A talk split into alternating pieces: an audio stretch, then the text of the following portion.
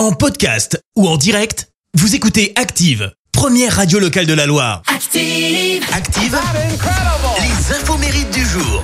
Soyez les bienvenus en ce mercredi 5 juillet. Nous fêtons les Antoine. Côté anniversaire, l'actrice française Laetitia Milo fête ses 43 ans.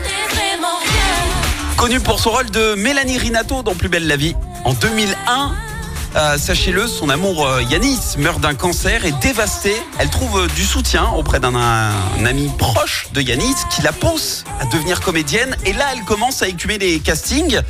Et d'un coup, eh ben, figurez-vous qu'elle se retrouve sans le vouloir à une audition pour un film érotique. Elle avait 19 ans et sur place, on lui demande d'enlever le haut.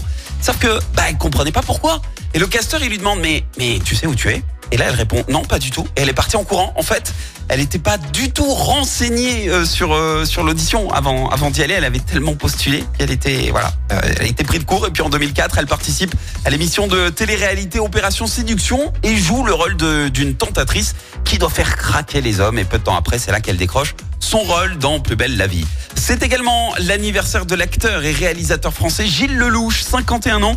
Lui découvre sa vocation à l'âge de 12 ans grâce à sa prof de français qui lui avait demandé de monter sur scène pour jouer les fourberies de Scapin de Molière. Et puis, il y a eu aussi cette conversation avec son père, Claude Lelouch. En fait, avec son frère, ils l'ont chambré parce que bah, il regardait une série pourrie à la télé.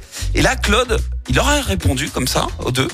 Il fait, le jour vous aurez fait un truc, le regarderai. Et il n'en fallait pas plus à Gilles pour euh, le motiver finalement. Et du coup, ce qu'il a fait, c'est qu'il a d'abord lancé sa carrière en signant des courts-métrages, des pubs et des clips pour euh, notamment Pascal Obispo, MC Solar ou encore NTM. Et puis, il y a eu cette rencontre clé avec Guillaume Canet qui en 2002 lui confie un second rôle dans le film Mon Idole. Et puis derrière, il enchaîne les collaborations euh, avec lui dont Narco, Ne le dit à personne ou encore Les Petits Mouchoirs. La citation du jour. Ce matin, je vous ai choisi la citation de l'humoriste franco-belge Raymond DeVos. Écoutez, on a toujours tort d'essayer d'avoir raison devant des gens qui ont toutes les bonnes raisons de croire qu'ils n'ont pas tort. Merci, vous avez écouté Active Radio, la première radio locale de la Loire. Active.